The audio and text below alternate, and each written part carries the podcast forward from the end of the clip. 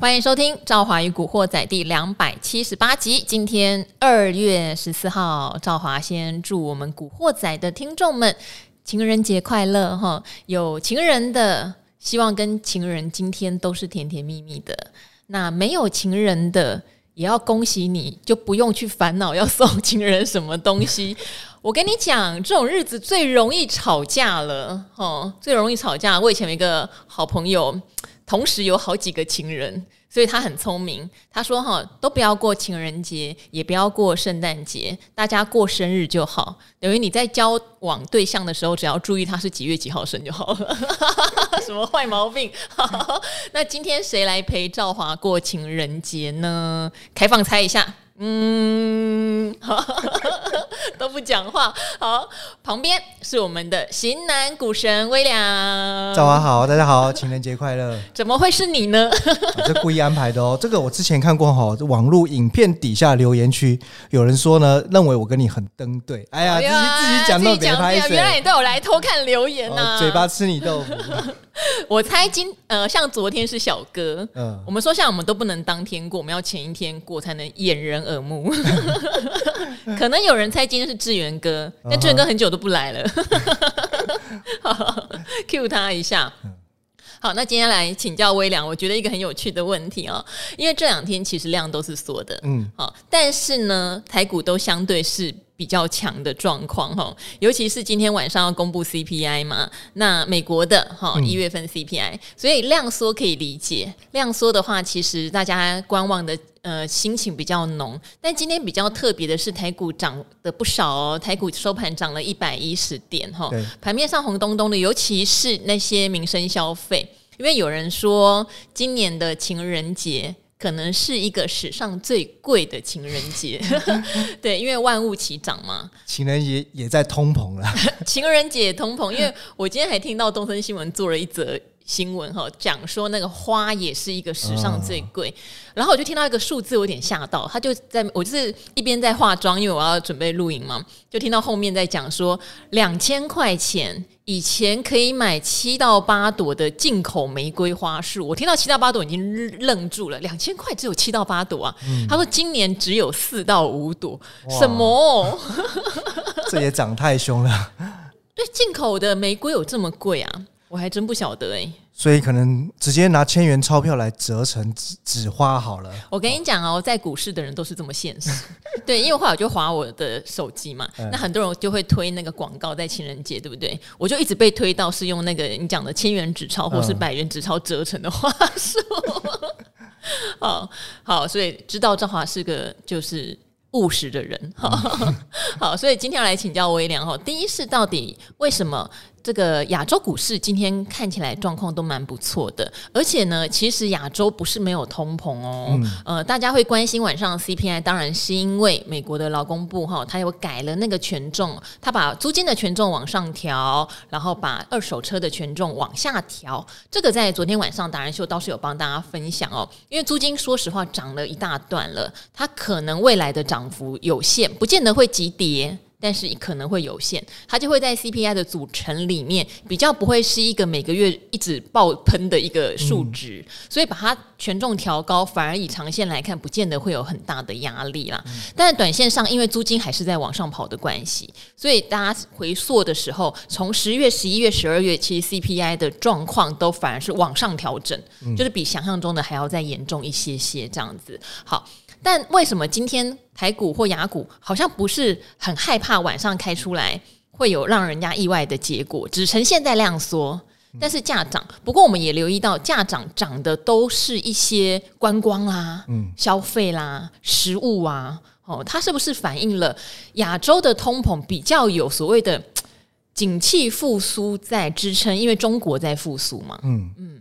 哦，我想其实投资市场上就是永远前往低处流。嗯，那相对来看呢，因为美国的 CPI 呢也解救了大家。怎么说？一方面看起来呢，虽然呃全世界各国普遍都会面临到物价上涨所带来的通膨压力，可是呢，因为美国的 CPI 还是比起亚洲各国高出一截。那所以相对来讲的话呢，呃，我觉得现在如果外资在全球征战布局的当下。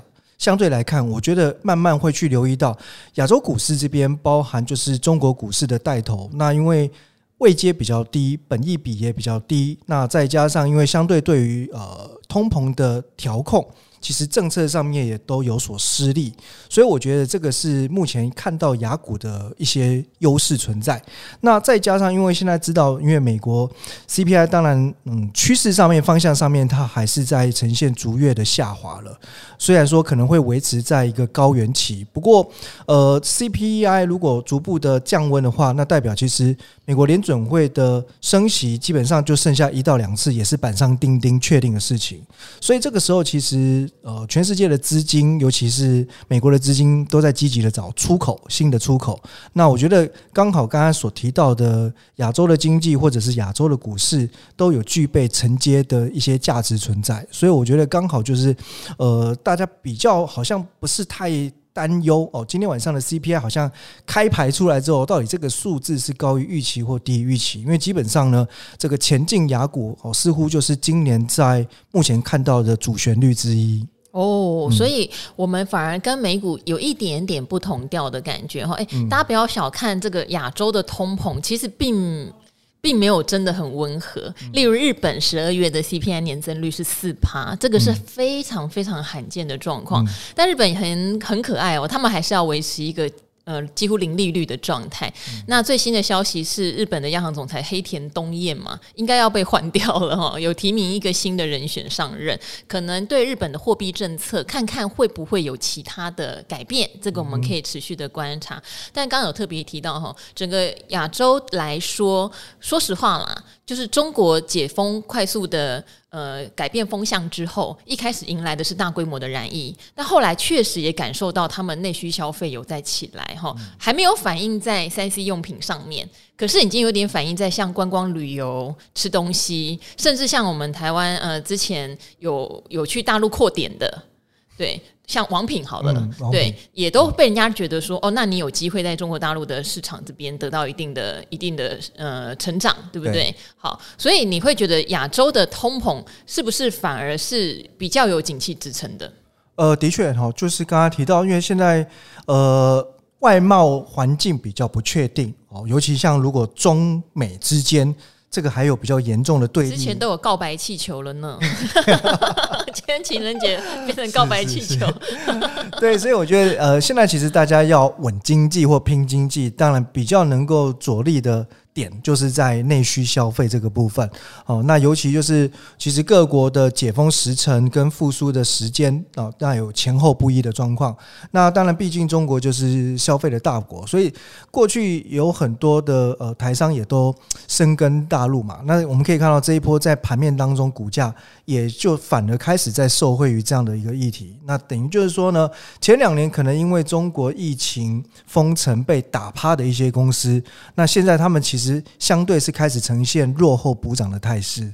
好，那你会看好哪样的族群呢？嗯、呃，会，因为我觉得其实，呃，如果我们有哪一些类型的股票，你会觉得是比较有可能在今年中长线？因为我们，呃，我们常常提醒听众哦，今年。至少以上半年来说，会动不动就有乱流。嗯，对，因为上半年说实话，景气不是什么全球大复苏的状况，而是轮流在落底的状况了。而且你还要看到底第一季有没有真的落底。现在很多的公司出来开法说，都一直强调第一季落底，第二季可能比第一季好一点点，然后下半年就非常好。好，现在感觉上法说都这样开，但是有没有每一家都这样就不一定。所以现在如果大家，尤其是今天又继续涨后，指数又来到一万五千六了，你买全指股或什么，其实有。点点压力，对，因为指数不太容易说一直喷上去。对对对，对。虽然之前哈，我们几个看形态的技术线型老师都觉得有机会到一万六千三是一个形态的满足点呐，但是我们觉得也不用那么去预期说好像就会涨到很满足。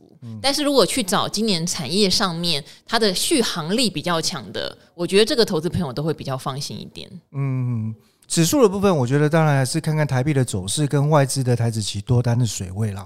基本上，如果万口以上，就是会比较有利于台股指数，至少会是维持比较偏多的格局。那甚至有机会强攻。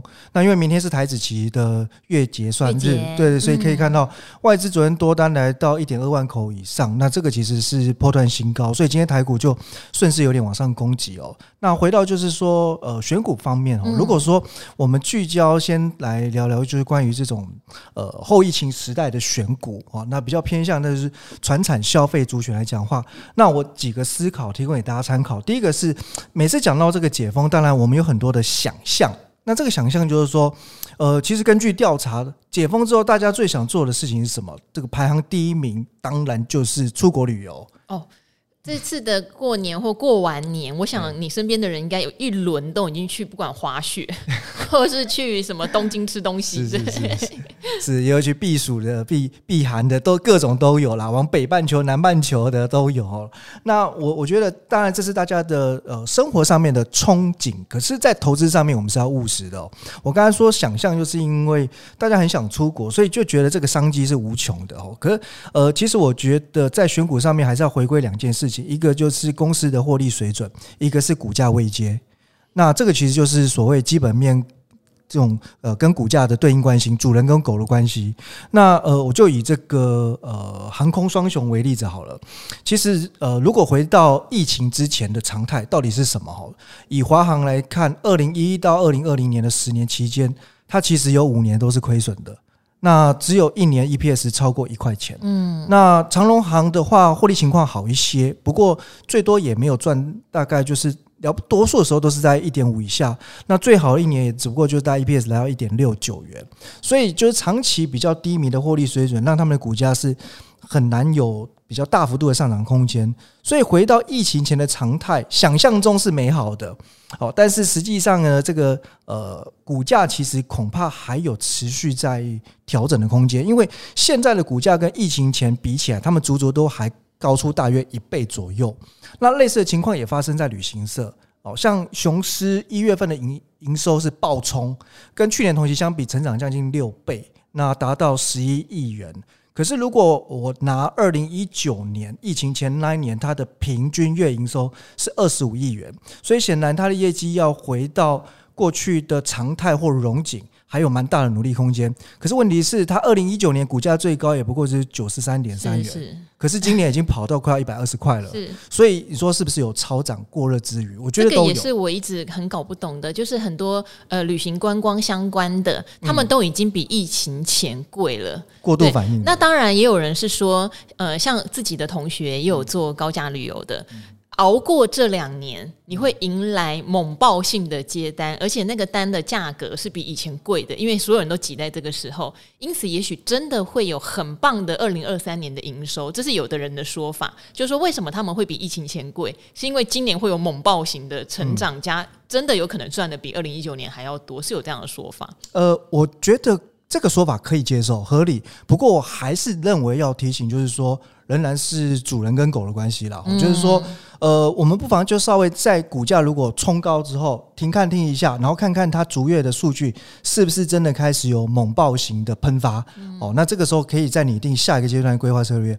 那当然讲完风险之后，我们还是要给点牛肉嘛，要有机会嘛，对不对？对对对。所以那那疫情到底解封可以观察什么？哈，呃，比如说哈。呃，我刚才讲两个重点哦，就是说一个是获利水准，一个是股价位阶，所以我会常常拿疫情前的公司的营运的状况跟疫情前到底股价高点落在哪里来看。那我们知道呢，下个礼拜二月二十号开始，这个国内的口罩令哦，这个室内也要解放了。嗯，好，从室外到室内的一个解放，很重要一件事情就是女孩子。一定要越来越美，准备要容光焕发一下。哎、欸，我们昨天讲到的时候啊，你看我跟永年老师的对话就不浪漫，我们就说，哎、欸，那你感冒药要准备好，因为这几年因为戴口罩的关系，好、嗯，虽然大家大家蛮多人都染疫过啦。可是你也可以发现什么肠病毒啊、感冒，就是这种一般的东西消失无踪。哎，像什么流感的比率消失无踪这样子，降得很低。Uh-huh, 好，所以一旦口罩拿下来，可能大家要注意感冒的几率会大幅提升。好，但是威廉比较浪漫，他想到的是女生要用真面目示人了，因为口罩有校正脸部的幻想效果嘛。现在拿下来了，我们每个人都要用。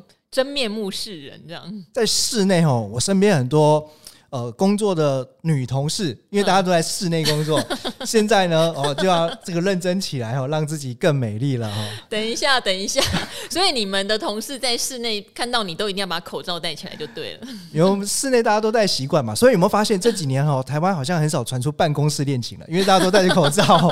见鬼了！好了好了，我们言归正传，言归正传哦，赶快导正回来哦。所以。其实大家更变变得更漂亮哦，那谁会是受惠者呢？就是五九零是宝雅啊！哎呀，你我没有想到哎，刚才我想说你可能要讲什么类似大疆啊，做面膜代工的，啊，而且我不是想象哦，我不是想象哦，这不是题材哦，这是实质哦。就其实，在疫情期间哦，宝雅就已经发现说，彩妆品真的很好卖，也很好赚，因为毛利率比一般的生活用品。还要高出许多，所以其实，在疫情期间，宝雅也悄悄的算是呢转型加上布局，另外开了一个副品牌叫 Poya Beauty。那目前在全台已经有十二家门市了。那这个部分会是他今年持续展店的一个重点。那我觉得疫情之后解封之后，口罩拿下来之后，那这个呃很多女孩子也会发现，要开始呢呃不管是这个唇彩、唇蜜啊，或者说呃脸上的一些彩妆的用品，发现。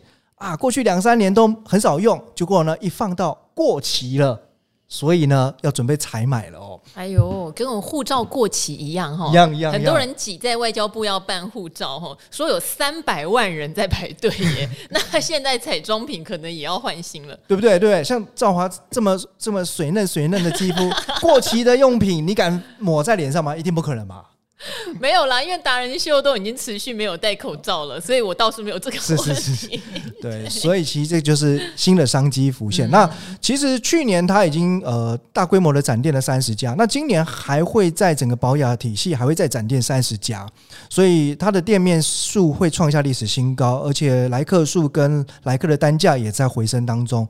那预计今年获利应该是可以年增两成以上，创下历史新高。那重点就来了，股价在过去历史历史的高点或疫情前高点是在六百六，现在是在五字头。那如果今年业绩的确往这个方向成长两成，创历史新高，那我觉得这个就相对是低估了。嗯，诶，这是一个很好的观察，因为我们常常讲疫情其实改变蛮多事情的。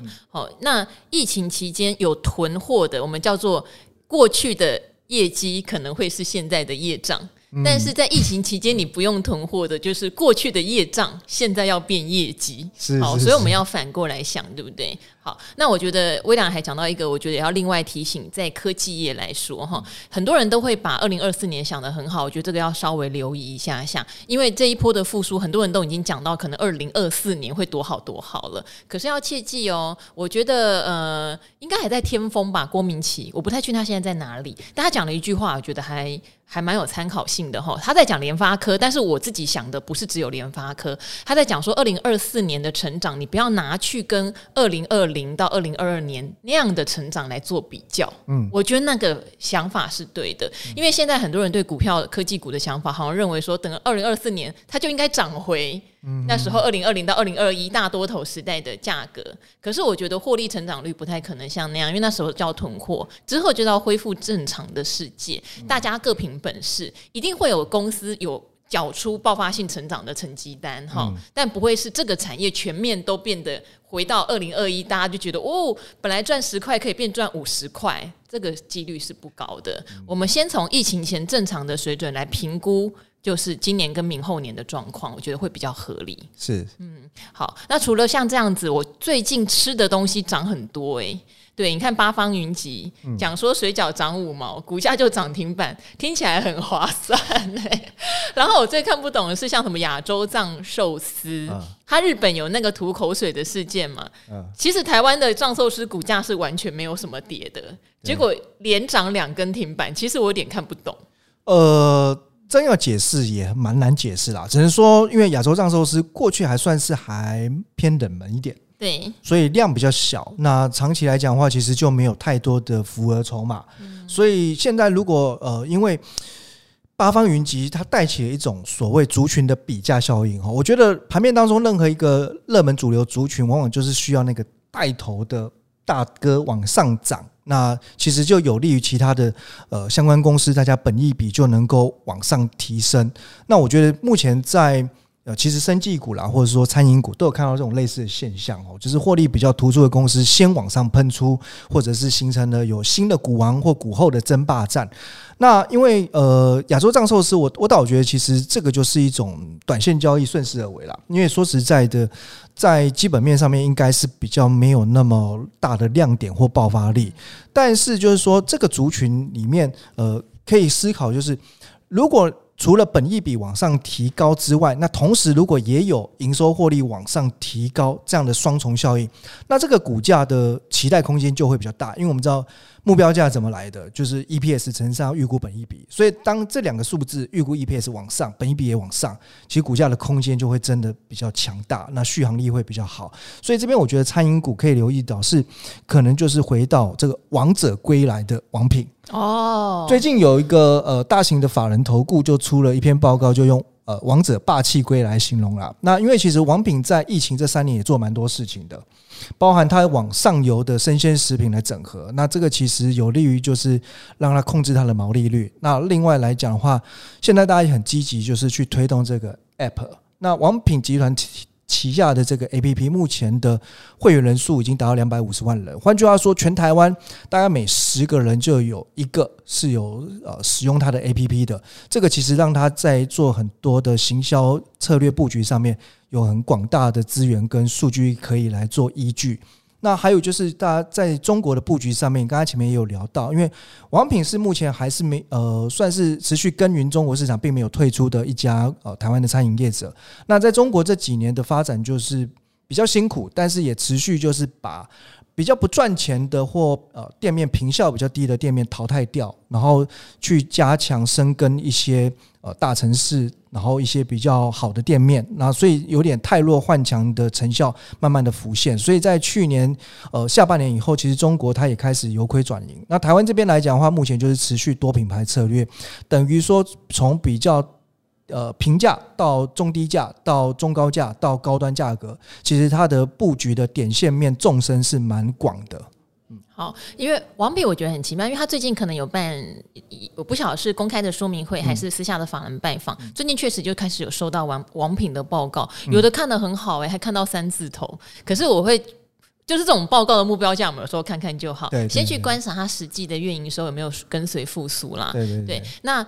呃，之前在疫情的时候，一定也是受到很大的影响嘛。那王品之前大家都讲说，虽然他的餐不会让你觉得有什么很惊喜，但是至少你有时候带一些长辈去，什么不会出错。没错，同意，同意，同意。对，不会出错。那他也很不管他的服务是不是有点表面，因为后来有人说那个服务太那个 over，就是有点表面，但是至少不会出错。然后至少你有客诉，他会有反应。对。那至于食品。有没有够好吃？食材有没有够够上流？可能不是他诉求的重点，这样子。呃，如果引用法人数据啦，大家呃参考一下，就是说刚刚提到，呃，最近法人出的报告里面，王者归来哦，那预估王品今年大概 EPS 在十二点五上下。那相对来看，目前的餐饮股王八方云集今年可能是在十一点五元上下。换句话说，王品有可能有机会是压过。八方云集的哦，那所以相对来说，如果八方云集把本益比能够先示范性的往上提高之后，那我觉得对于王品也好或其他餐饮股，它就会有一个带动的作用啊。不过当然后续基本面是不是能够持续的符合预期，甚至优于预期，达到法人心中的数据，这个当然大家就要每个月逐月去紧密的追踪。好，那当然今天哈或者说这几天的社会股还有瓦城哈，有一天我就开玩笑说，等一下瓦城也宣布它的月亮虾饼要涨价，它股价就会喷了。结果它月亮虾饼还没宣布要涨价，它股价。已经喷了，好，所以我觉得餐饮股这一波大家可以留意。不过一样哈，就是因为这几天都急涨，哦，它可能也有这种所谓节日效应，所以我觉得呃，喜欢的人真的要注意，他们本益比比较高，而且他们的成交量都不太大。对对，就是还是要注意一下他们这样的特性。那之前有一个听众很可爱，他在我另外一个频道叫赵华与阿格力留言哈，他有提到说，威廉讲过一句话，他一直奉为圭臬：找股票要找过去没有，现在可能刚开始有，未来会很多的。对对对。那我就想到，呃，明天我们要等待巴菲特公布他的十三 F 报告哈，大家都在猜到底台积电会。增持还是持平？因为减持的几率真的太低了。但索罗斯今天先公布了，索罗斯他去重压了特斯拉。对，他在呃九月份、十月份，等于特斯拉还没有正式跌落谷底，他就开始往下减。因为特斯拉见底大概是在十二月中左右。对，好，那电动车算不算是以前少？呃，以前没有，现在少，未来多的？对，非常标准。好，所以特呃，索罗斯有这样做，那巴菲特会不会增持台积电？你觉得？好，本来很想 很想回答说，哈，这几率一半一半。你知道为什么特别问微良？因为微良上礼拜来讲说八八爷爷会送我们情人节礼物，就是台积电。对、呃、对，本来想讲一半一半，但是这个这个答案呢，大家恐怕是没办法接受，有讲等于没讲哦。那硬是要猜一下哦，分析一下的话呢，那我还是来猜，他应该会买小买小幅加码，小幅加码。好，那逻辑是这样子哦。呃，我觉得倾向于他应该会继续买的主要原因是在于。他既然是在去年七到九月第三季首度不买入台积电，那事实上，如果以第四季十到十二月的均价来看的话，台积电的 ADR 其实还有更低价，跟第三季的均价相比。那既然是价值投资支付哦，那个股价变得更便宜，没有道理不减一下的哦。那再来就是呃，我认为了哦，这个巴菲特的波克夏对于台积电 ADR 应该还有加码空间，主要原因是在于哈，我对比波克夏投资 Apple。那 Apple 呢？呃，其实巴菲特他第一次买是出手十亿美元，然后后续他是不管哦，呃，Apple 的股价怎么波动，他就是持续买买买，好，那买到了三百亿美元，成为第一大持股。那 Apple 目前大概的股票市值是在二点四兆美元上下。哦，那我们如果抓这个台积电 ADR，现在的市值大概在四千五百亿美元上下，所以用这个呃市值跟买进的金额来做相比的话，那因为上一季巴菲特买 ADR 是买了四十一亿美元哦，投资台积电四十一亿美元，所以这边来看的话，我觉得如果比照呃 Apple，就是因为 Apple 的市值是台积电 ADR 的大概五倍。那刚刚提到哦，这个他买了 Apple 三百亿美元的话，那相当于要买满台积电，应该是有机会拉高到六十亿美元左右的空间。换句话说呢，距离第三季投入的四十一亿美元，我觉得还有大概十几二十亿的加码空间。所以最后呢，综合考量之下，我觉得呃，猜一下应该是会加码的，但是可能买不多，会再买一些。我觉得很合理，因为我刚才跟威良在猜，我说我猜可能持平啦。好，理由跟威良讲的很像，就是因为他第一笔。买很多，对，对他不是说一开始先买小水温，然后再大笔增加。如果他一开始买少少，我觉得可能会增持。可能一开始就买蛮多的，所以就是我觉得持平的几率比较高一点。当然，我希望它增加。增加一点点也好，一下下就好，因为这个对台股想激励就会蛮大的。对对对，对，好。不过要不要激励那么大，我不确定，因为我们这几集也一直在提醒说，狗与主人，现在狗看起来跑得比较远一点。那其实不管是自营商或是法人的筹码，最近看起来避险的味道都比较浓，都比较浓一点。好，反而是散户比较勇敢些，这样子，这是让大家会比较担心的。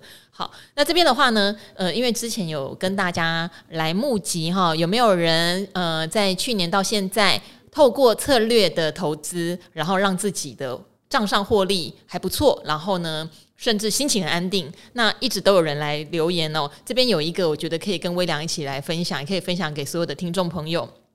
他说他是小麦麦哈，他说呢都是他自己判断来做操作的。然后呢，他现在的状况是买零零五零哈，买了九张，是从一零七点七五开始买，还不错哦。嗯，哦，然后一一六点七又买五张。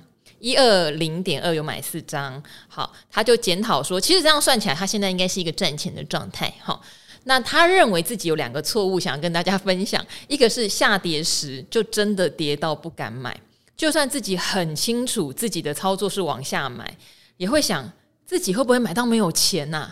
会不会这档股票，呃，其实零零五的就是加权指数哈，会不会跌到没完呐、这样 好。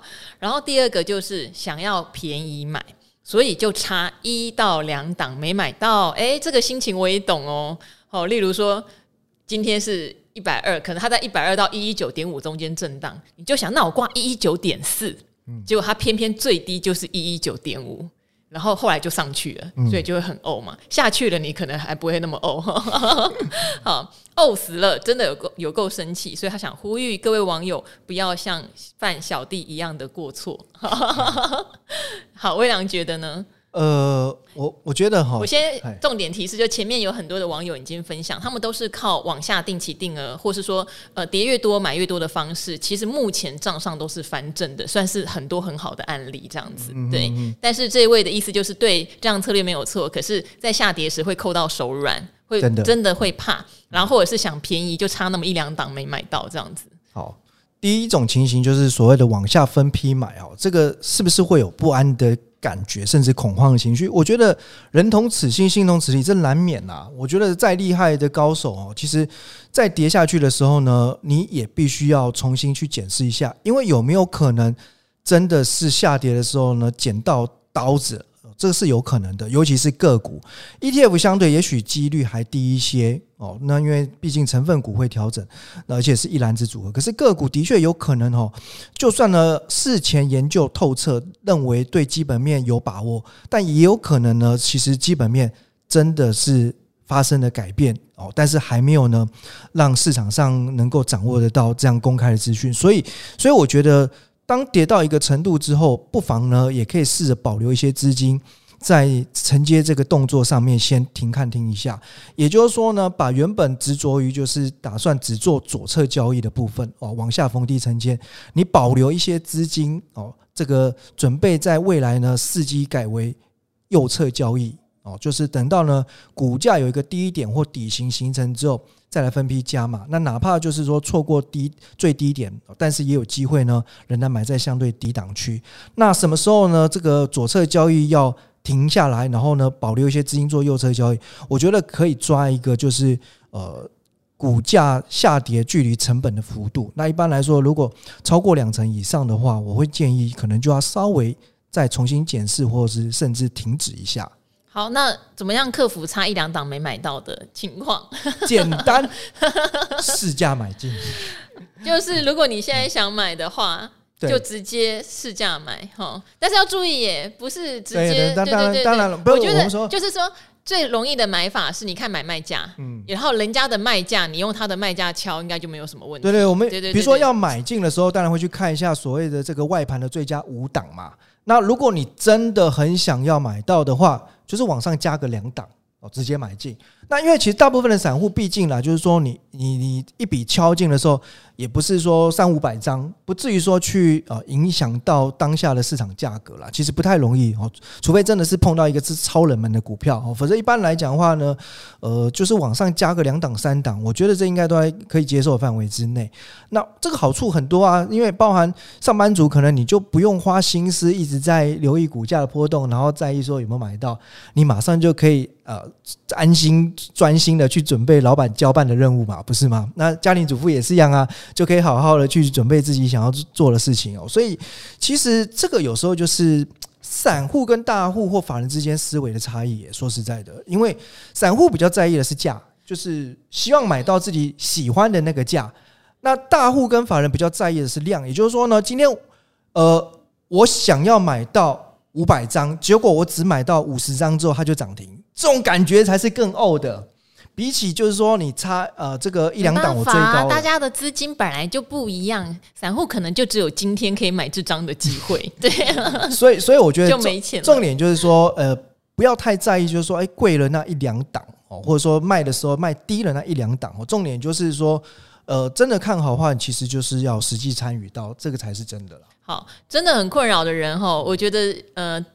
我们为什么一直讲定期定额是最简单的？嗯、你就不用管那天该买哈。我就像古鱼上次不是来嘛，他就刚好女儿领到压岁钱，他的习惯都是开红盘第一天就帮女儿去买，嗯、呃，不管是零零八三零或零零五零这样子。结果开盘第一天不是涨五百六十点，他说他也没在管，他就直接买了。呃零零八三零这样。好，没在设价，就是像你讲的，当时的价在哪里，他就用那个差不多的价。ETF 的好处是不会有人给你敲涨停了，通通常了，对，他就买了。那很多人都说，你为什么涨五百六十点你要买呢？你你想想看嘛，急涨后应该都会回啊。他说这就是烦恼的来源。哦，所以确实有时候，如果你到了那一天，本来就是你应该买进的日子，哈，定期定额，或是那一天的价格就在你觉得还不错的状况水位里面，你就买当时买得到的价格去买。像有的新贵股的成交量比较少啊，你要买到成交，就必须去看现在到底挂在上面的卖价是多少，你用卖价去买就一定买得到。嗯，对，可能会跟你心目中真的就是差了两三档，但是也没有什么关系，我是这么觉得。对。好，这边提供给谢谢小麦麦分享他的经验，我也有这样的经验。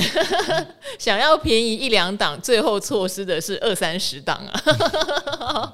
好，那今天非常谢谢微良哦，在情人节哈来录《赵华与古惑仔》，那也祝所有的听众朋友们还是一样，不管有情人没情人，生活能惬意是最重要的。好，那就跟大家，你要祝福大家吗？哎，再一次祝大家情人节顺心快乐，幸福满满哦。好，那就跟听众朋友们说拜拜喽，拜拜，拜拜。